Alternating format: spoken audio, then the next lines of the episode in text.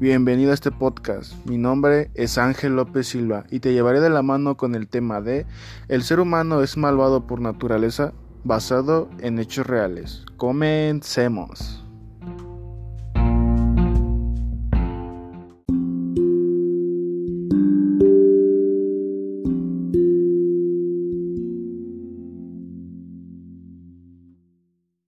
Basándome principalmente en Roy Radcliffe, Reverendo, Philip Zimbardo, Universidad de Stanford, Joshua Greenet, Universidad de Harvard, Anya Shearson, Programa de Alimentos ONU, y la lectura de El hombre es bueno por naturaleza, Thomas Hobbes, filósofo.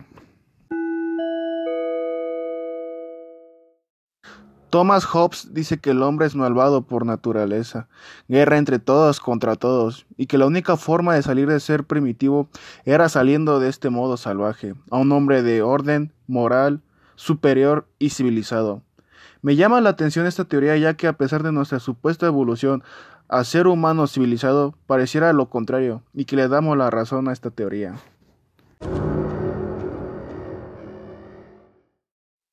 Para mí hablar de religión es algo delicado, ya que a pesar de los años, la religión aún sigue marcando la vida de las personas, teniendo un gran peso en sus vidas. Pero el que un ser perdone actos poco humanos, éticos, morales y catastróficos, nos da la oportunidad de hacer lo que sea, porque no hay pecado que la sangre de Dios no quite, seremos perdonados y tendremos vida eterna. En ciertos casos creo que arrepentirse no es suficiente.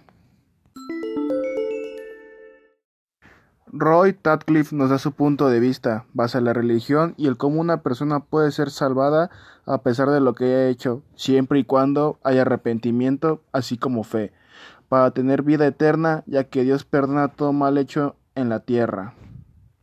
El reverendo tuvo la oportunidad de conocer y bautizar a Jeffrey Dahmer, responsable de once muertes.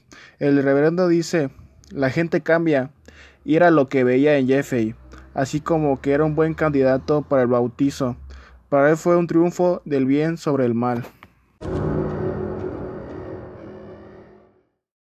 Me ha llamado bastante la atención cómo es que los guardias se convirtieron, cómo abusaron de su autoridad y poder, donde los presos eran sometidos a diversos tipos de agresiones físicas y psicológicas, a un nivel muy extremo, así como las situaciones o experiencias sí afectan o bien influyen al comportamiento. Philip Zimbardo, que estuvo en la cárcel de la Universidad de Stanford para llevar a cabo una investigación y experimento para estudiar el comportamiento humano con un grupo de supuestos presos. El ver cómo reaccionaban ante ciertas situaciones, pero esto llevó a ver que los guardias encargados de los presos comienzan a maltratarlos físicamente y psicológicamente, llevando a otro nivel su manera de corregir o castigar a los presos por ciertos comportamientos. Él observa que en ningún momento hubo arrepentimiento, ni en una mínima expresión de ello. Al parecer todo era lo contrario.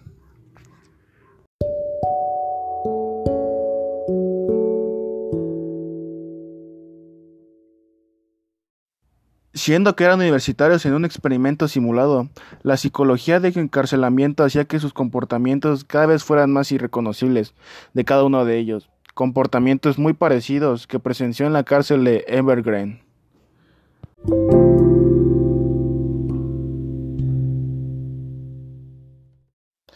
Joshua Green cree que la maldad es una creación de la mente, de la moral humana. Para su investigación usó personas completamente comunes, haciendo que se emulen reacciones que tendrían en situaciones morales, así como las partes del cerebro son las que reaccionan para tomar la decisión.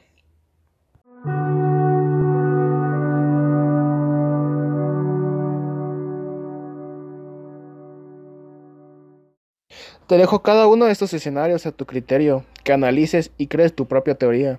Con esto me despido, gracias por tomarte el tiempo de llegar hasta aquí. Hasta la próxima.